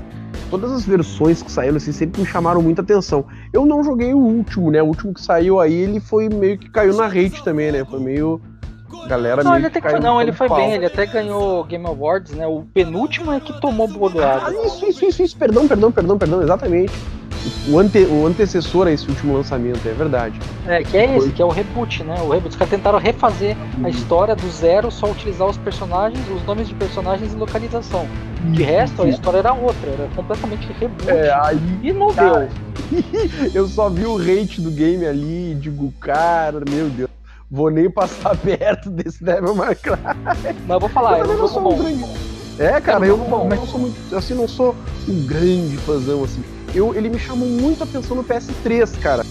Mas eu me lembro que no PS3, quando eu joguei ele, Uh, ele, ele, me chamou muita atenção pelas combinações, assim. Eu sempre achei, dentro do game de, de lutas, assim, que, que, envolve combates, games que te possibilitam fazer combinações, né? E ele tinha essa coisa, assim, de poder... Uh, tinha, sei lá, tipo, o arpão do Scorpion, né? Puxava uhum. o cara, assim, pra perto e, e no ar, saia dando combo no ar, batendo no cara no ar, sem deixar o cara cair no chão. Cara, foi, foi um jogo que eu joguei bastante no PS3, cara. Achei muito legal mesmo. E a, a variedade, assim, que tu, tu, tu, tinha de poder usar uma espada, uma foice, daqui a pouco já puxava uma arma e começava a dar tiro. Tudo podia, podia fazer combinações das mais diversas, né, com isso. Podia. Me lembro que eu meti uma combinação de espada, sei lá, jogava o cara pra longe, puxava a arma e seguia atirando, uhum. seguia atirando, né? Então foi, foi bem interessante, foi um game que eu, que eu joguei bastante. E eu me lembro que foi um dos poucos jogos de PS3, cara, que era localizado também. Né? Ou seja, tava tudo em português, assim. Foi. Ah, foi bem, bem outra coisa que me chamou bastante atenção. Talvez Mas realmente, o, o, o Devil May Cry do PlayStation 3 eu joguei bastante. Puxa, baita jogo. Talvez a questão do reboot, será que ela não, ela não entra nessa, nessa pegada da pessoa falar assim, cara, é, tô vendo o mesmo personagem, tô vendo a, as mesmas. Uh, visualmente as mesmas coisas, e aí você implementa isso num jogo diferente e a pessoa ela cria um rancinho ali antes mesmo de, de Uhum. provar. Talvez. Na verdade, Dinho, é que o problema é que assim, o Devil May Cry, ele nunca foi um jogo aonde a história termina. Sabe? Ele sempre foi um jogo onde o final dela era sempre um cliffhanger pra próxima Uhum. história. Sim. Quando acabou o 4, ele não acabou dizendo assim, ah, e o Dante viveu por mais 60 anos, teve cinco filhos, depois morreu de Aham. velhice ou morreu de, de tétano. Não, tipo, simplesmente acabou ali com ele olhando pro, pro lugar e falando assim, ah, tipo, o demônio maior que esse vai ser pior ainda, né? Assim, é, vai ser pior. Aham. E aí os dois começam a rir. Sabe um negócio assim do tipo, não acabou. E aí quando saiu o reboot, é, é a mesma coisa que você pegar todo mundo que acompanhou a história até ali e falar assim, agora senta lá, Cláudia, que a gente vai fazer jogo pra próxima geração e paguei pra vocês. É, é, tipo isso. Então, Entendeu? é pegar e falar pra todo mundo assim, amigão, a gente tá fazendo outra coisa e o pessoal fica ferrado de raiva por causa disso mesmo. Sim, porque ficaram esperando a continuação do jogo. Tipo, imagina que você é uma pessoa que tá jogando um, um- um jogo específico e esse jogo não termina, tá? É, assim, a história termina, tudo aquilo termina e tudo mais, só que Ah, você sabe que depois vai sair um outro jogo que vai continuar da onde parou. Imagina que seria mais ou menos um God of War. sim. É, de repente, o, o- God of War, ele cara ali, não sei o que, o espartano que enfrenta deuses e tal, não sei o que lá. Ah, De repente alguém gira, vira pra você e fala assim, a gente vai fazer um reboot da série. Aí ele vai lá e vai matar um monte de, de chefe de cozinha por aí, e cada chefe que ele matar ele vai pegar um cutelo diferente. As pessoas Ah. que estão acostumadas com esse jogo vão falar, "Ah, na moral, sim, né? sim. Eu quero ver ele exatamente. matando deuses, eu quero ver ele matar o, o, sei lá, o Krishna, eu quero ver ele matar Aham. o Buda, Entendeu? Eu quero ver ele matar tudo quanto é divindade que existe na Sim, Terra. sim. Eu não quero ver ele matar o cara que tem um cutelo na mão, entendeu? Então, é, é a mesma coisa que aconteceu no Devil May Cry. É, esse é o problema do hate, mas o jogo em si não é ruim. Só que o jogo É. ficou marcado simplesmente Pela comunidade, né? Você usou o mesmo nome depois de tanto tempo. Você não estava entregando aquilo que eu sou acostumado a ver, sabe? É, cara, imagina que você vai a gente lançar o ficaria FIFA desse jeito 21. mesmo. Imagina que você lançar o FIFA de 21, golfe. mas é um jogo de golfe. É, é exatamente isso. Cara, mas Gente, FIFA 21 é um jogo de golfe, tá lá o Tiger Woods na capa. comprem, é golfe. Cara, hoje a gente tá totalmente sem ordem cronológica, né? A gente tá falando de gente começou já aqui no Resident Evil, vai e volta. E eu lembrei de um game agora, um remaster, cara. Muito bom, cara. Um remaster assim que é espetacular, cara. Que é o Green Fandango. Quem dos amigos Green aí conhece Fandango. game? Ah, a gente até falou desse jogo já, né? Nós- Sim, sim. É verdade, Cara, é esse verdade. jogo é demais, esse jogo é demais. Incrível, incrível. Esse jogo é um jogo bom. que, assim, se você só repetir a história dele e colocar no motor gráfico que você quiser, até no de Atari, ele vai ser bom. cara, é incrível como os caras conseguiram. E que, que remaster ficou legal, cara, porque ah, eles. No meio do game, assim, tu jogando, tu pode mudar pra versão original e pra versão remaster. Tá jogando É, assim, tá lembro. vendo com o personagem, tu pressiona um botão, pum, virou já o jogo original, assim, todo quadradão. E tu ali em ação, né? Em ação no game, caminhando. E tu aperta um botão e pum, vira remaster de novo chega numa cena e tu vai interagir, na maioria das cenas aparece aquela claquetezinha de, de cinema, assim, né? Que quer dizer que tu pode interagir ali e ouvir a voz do diretor. Aí é muito tri, cara. Tipo, tu, quando tu chega pra falar com a secretária lá, por exemplo, o, o Maine, né? Que é o Manuel Calaveira lá, que é o protagonista Aham. do, jogo, chega lá pra, eh, pra, pra, sei lá, interagir com a secretária, aí tu, antes de interagir com ela, aparece a claquete ali, né? Apareceu a claquete. Aí se tu antes de interagir com ela, tu pedir a claquete, os, di- os diretores assim, do jogo começam a falar é, nessa cena aqui a gente pensou que poderia fazer uma piada com o chefe do É Manny. muito bom E, isso, assim, cara. cara, e os diretores explicando as piadas, explicando as cenas. Que remaster sensacional. Não, e cara. o carinha do remaster é demais, né? Oi? Essa é a diferença. O carinha que foi feito o remaster que é demais. Sim, sim, essa é a palavra, cara. Essa é a palavra que eu não usei. Carinho. Foi feito com muito gosto, com muita atenção, com muito carinho. Foi feito o remaster de Green Fandango, que tem disponível na Steam, viu, gente? Green Fandango. Baita Olha, gente, jogo. vou falar pra vocês. A gente falou desse jogo no ano passado e a gente já indicou vocês pra jogar. Na primeira temporada, É. a gente indicou pra vocês jogarem. Se vocês não jogarem esse jogo ainda, por favor, gente, vai lá e joga. Muito bom. Sensacional. E ele é um jogo antiguíssimo, assim, né, cara? Ele foi, ah, se eu não me engano, ele é de 98, 98. E acho que foi um dos primeiros jogos em 3D lançados da LucasArts. Eu acho que foi o primeiro jogo, acho, em 3D da LucasArts na época. É. A Afinada LucasArts, né, que nem existe mais. Não, existir ela existe, né? Só que ela tá dentro da. Da Sim, foi incorporada, né? esperando, é, esperando ver a luz do sol. Ela foi trancafiada no porão da Disney. Mas, Ela gente, tá agora. Pra fechar, eu queria falar de um jogo que tomou um, um reboot.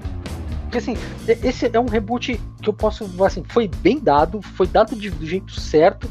Só que pelo fato da produtora ser uma produtora terrível, o jogo simplesmente morreu. É, Hã? é, o jogo, um jogo muito bom, antigo, que eu gosto demais, eu já falei pra vocês isso um milhão de vezes, inclusive comentei sobre isso hoje ainda, que são jogos da série Castlevania. Eu gosto de todos, Sim. desde a época do, do, do Super Nintendo, Mega Drive pra cá. Eu joguei todos e eu gosto de todos. Inclusive eu jogo os jogos que são feitos baseados em Castlevania. É, é, e esse jogo, ele, ele não- nunca teve uma ordem cronológica e uma ordem de sequência da história dele. Então, cada jogo era a história de alguém com o sobrenome Belmont enfrentando o Drácula. Então, era Richter Belmont, era o. Trevor Belmont, eh, Simon Sim. Belmont. Então, você Sempre viram um da vários família Belmont. é, e é sempre assim, ah, esse daqui é da geração tal, geração tal, geração tal. Até que chegou o Symphony of the Night e você joga com o filho do Drácula, que é o Alucard, né? Que é, um, que é uma, uma alusão de Drácula ao contrário, o Alucard, né? E aí você joga com ele e você encontra dentro da história o Richter como um inimigo dentro do jogo, que é ele foi possuído por um demônio lá do negócio lá ele se tornou um dos lords do castelo. Ah, a história daí pra frente, que teve jogos em vários videogames mobile da Nintendo, ela nunca seguiu uma história contínua a partir dali. Sempre era a mesma coisa. Ah, era uma, uma família com, uma, com, com um histórico de enfrentar o mal que enfrentava o castelo e não enfrentava o inimigo. Até que chegou uma hora que a, a, a Konami falou: beleza, passa uma linha aqui, deixa esses jogos pra trás, fizeram sucesso, muito bem, obrigado. E agora a gente vai lançar um jogo chamado Castlevania Lord of Shadows. O que, que é o Castlevania Lord of Shadows? Foi a coisa mais acertada da história dos videogames até hoje. Porque Oh. ele pegou tudo o que você fez em Castlevania, todas as histórias, todos os sides, todos os jogos para mobile, todas as ideias, todos os nomes e colocou dentro de uma história só, contando a história de um protagonista novo que se chamava Gabriel Belmont. Que esse seria, esse era para ser o patriarca da família Belmont. E dentro desse jogo você acompanha a história de um Gabriel que vai se tornar o Drácula. É um encaixe, né, cara? Ele, tá, ele é um cara da família da luz, dos seguidores da luz, dos protetores da terra, que enfrenta o mal, e esse cara vai se tornar o Drácula. Pô, esse aí merecia um remake, né? É, é que ele foi lançado no PlayStation 3 e a Konami, desculpa Konami, mas você tem a capacidade de destruir qualquer coisa que vocês botam a mão. É, não tinha como esse jogo dar errado. Tanto que eles fizeram uma continuação dele, que é o Lord of Shadow 2, que aí você já joga como o Drácula. Você já não é mais o Gabriel, você é o Drácula. E nessa história você encontra um dos personagens, que é o Alucard, que eles fizeram uma alusão aonde o Alucard é, na verdade, o filho do Drácula, o Trevor, que foi assassinado pelo próprio Drácula numa, numa vez que o Trevor foi tentar entrar no Castlevania para poder derrotar o Drácula e é, salvar o mundo, porque o- os Homens da Luz. Os Homens da Luz que fizeram o, o- o Gabriel se tornar o Drácula por trair ele, fizeram a mesma coisa com o filho dele. E aí quando ele chega lá, o Drácula encontra ah, um caçador da luz, não sei o que lá, e tava lá, enfia a espada no meio do coração dele e mata. E quando ele mata, ele. Aí o, o espelho da verdade, que é o, na verdade o, o espelho do destino, né? O Mirror of Fate, mostra quem é o cara que ele tá matando, que é o filho dele. Aí ele, numa, numa desesperado, transforma ele em vampiro. E aí o Trevor se, se transforma no Alucard. Entre esses dois jogos, saiu um jogo fiel, 100% fiel ao Symphony of the Night, que se chama Castlevania Mirrors of Fate. E, gente, eu vou falar pra vocês. é, eu sei que é um jogo que morreu, não vai sair continuação dele, a história dele é muito boa, mas a jogabilidade do segundo é uma porcaria. Só que esse jogo, Mirrors of Fate, ele tem na Steam, ele tem no PlayStation 4, ele tem no PlayStation 3. Se você puder jogar, jogue. É um senhor jogo, um ótimo jogo que acabou ficando na obscuridade da Konami, mas é um jogo excelente. É um ótimo reboot. É um reboot que eu diria assim, cara, tinha tudo para dar certo se tivesse na mão de outras produtoras. Foi. Sensacional. É isso aí, o Zengler dando dicão de jogo para vocês, hein? Aí, aí. É, Castlevania realmente é um game espetacular. Cara, outro remake que eu lembro aqui também, que puxa, achei demais, assim, que eu fiquei na hype pra jogar na época que estavam, né, que anunciaram ele, foi o remake do Crash Bandicoot, cara. Nossa, que jogo ficou Nossa, legal, cara. Mano. Eles, eles na realidade juntaram três Crashes, né, os três Crashes Sim. num único game e capricharam ali no, no, no remaster, cara. Ficou É que nem foi um fanservice total, né, cara? É, mas cara, ah, pelo amor de Deus, que joguinho ficou legal, interessante. incrível, né? E, e muitas horas ali, muitas horas de gameplay pra galera se divertir. Porque na realidade são três jogos num, né? É. Uma coisa que não aconteceu com o Cast of Illusion. O que deu certo com o Crash Bandicoot não deu certo no Cast of Illusion. Qual que é, É. o segredo? Só o Mickey vai poder dizer pra gente. Mas Noguês, vamos, vamos fazer um resumão do que a gente falou hoje? Com certeza, cara, com certeza. Cara, então, acho que é, os, remakes, os remasters aí são uma benção pra nós hoje, nos dias de hoje, né, cara? As empresas terem ah, dado essa visão, né, para essas, esses- essas produções, né, antigas deles, que eles viram assim tinha um potencial, né, de atingir o público de hoje em dia e também atingir a galera mais velha, né? Que nem nós que jogamos os originais lá. E essa grande sacada deles de rebutar, né? Muita coisa aí, de trazer de volta alguns games com altos investimentos, como os remakes aí, o exemplo mais atual, o Final Fantasy VII aí, e o Resident Evil 3. E o Resident Evil 3 não foi tão alto investimento, né? O, o do Final Fantasy VII rolou mais grana aí. E os próprios remasters também, né? O Secret of Mana tem um remaster maravilhoso, né? Ah, não, na realidade o Secret of Mana eu acho que é um remake, né, Zengler? É um remake. É um remake, né? Ele é um remake. Que também é muito legal, a gente nem falou dele aqui. É um, puxa, é um jogo que eu adoro, gosto muito. Inclusive tô jogando ele aqui com, com os brother. O Secret of Mana Remake. E é isso, cara. O pessoal conseguiu, né? As empresas viram que tinham um nicho de mercado aí que eles poderiam atingir com esses remakes, esses remasters, que eu acho que sempre são bem-vindos, né, cara? Mas eu acho que é importante as empresas, quando ah, forem focar num remake ou num remaster, eles terem esse carinho, né? Terem esse, esse, ah, não colocar como objetivo principal o dinheiro, né? Não porque o dinheiro ele vai ser uma consequência, né? Eu acho que eles têm que ter a seguinte visão assim, ó. Se eles trabalharem com amor e carinho no negócio, pensando no público atual e no público que jogou lá atrás, a renda, o dinheiro vai ser uma consequência, né? Vai ser algo que vai, vai dar frutos para eles. Eu acho que eles têm que realmente ter esse foco na hora de pensar um remake e um remaster, né? E, cara, e, e o segundo ponto também é que as empresas. Pra que, que ele vai lançar um jogo novo, né? Tentar conquistar um novo público se ele já vai ter um público certeiro num remake, utilizando um título antigo famoso já, né? Então realmente remake e remaster tá na moda. É a palavra da moda é remake e remaster. A palavra da moda nos games. E você, Dinho?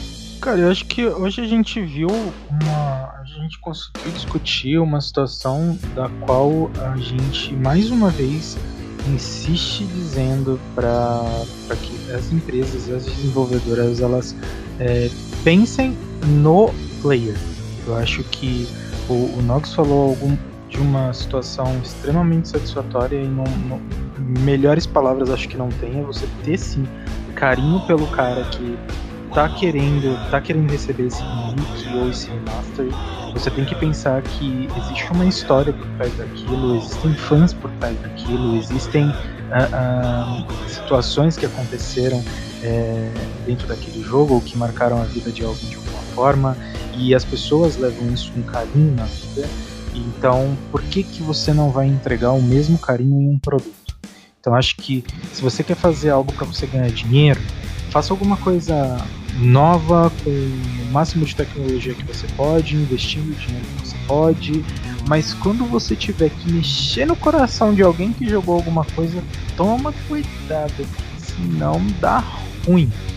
Então acho que é, acho que é muito bom você trazer um, um, um, remake ou um remaster de algum jogo, porque você revive né, aquela, aquela, aquela infância, ou aquela adolescência, ou aquela história, ou aquela vida que você teve.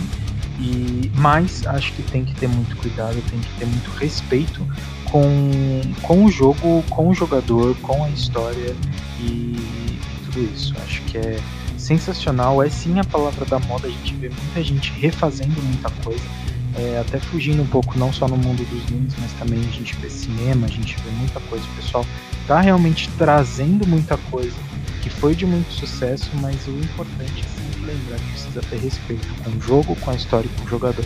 Acho que é primordial antes de você pensar em encher o bolso por alguma coisa ou particionar seu jogo em 300 pedaços de dois rins cada um, sabe? Então, é, acho que é basicamente isso que a gente consegue fechar hoje aqui, mas remake e remaster eu acho sensacional, só tomarem cuidado. É, já pensou daqui 20 anos sai um, rem um remake do Fortnite isométrico Sério? com anti-clique igual LOL? Sério? É, meus amigos. É, essas coisas acontecem. A pessoa está acostumado com o jogo de um jeito agora, daqui 20 anos eles mudam completamente o jogo, só usam o mesmo nome. Que beleza. Mas é isso aí, Dinho. Quer fazer sua despedida aí pro pessoal? Galera, muito obrigado a todo mundo que acompanhou podcast de hoje, o episódio de hoje. Mais uma vez eu agradeço aos meus parceiros de podcast em português. Uh, continuem se cuidando, porque a gente ainda continua nas mesmas situações. É... E é isso, galera. Aproveitem bastante jogos de vocês nas quarentenas. Se você estiver trabalhando, bom trabalho para vocês. Se cuidem. E é isso. A gente vai se vendo aí nos próximos capítulos dessas novelas incríveis, desses episódios incríveis de podcast de mundo de games e tudo mais. E é isso, galera. Muito obrigado e a gente se vê. E o Noguês tem um recadinho para você agora. Então, gente, muito obrigado a todo mundo que assistiu até agora, que nos ouviu, perdão, né? estava nos ouvindo até agora, mas irão nos assistir daqui uns dias vamos ter uma nova live aí, né? Então poderão nos assistir aí nos nossos canais. Uh, na nossa nova live aí, que foi muito bem recebida aí pelo público. Muito obrigado a todo mundo que assistiu lá também, que curtiu, que mandou dica lá, né? Enfim. Né? Valeu mesmo, gente.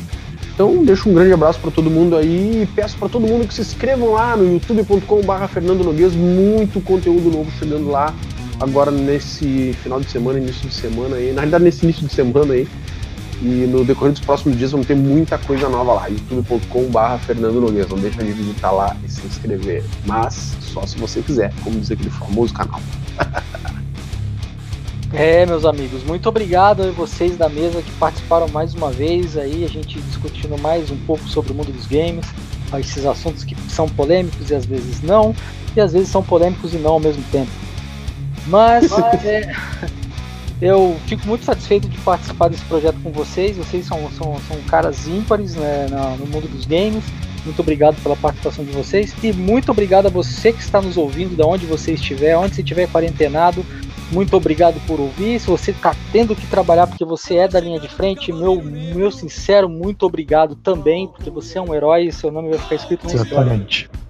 É, meus amigos, aquele grande abraço. Espero ver todos vocês de novo na semana que vem. Eu sou o Zenglaf e esse foi o Papo de Gamer.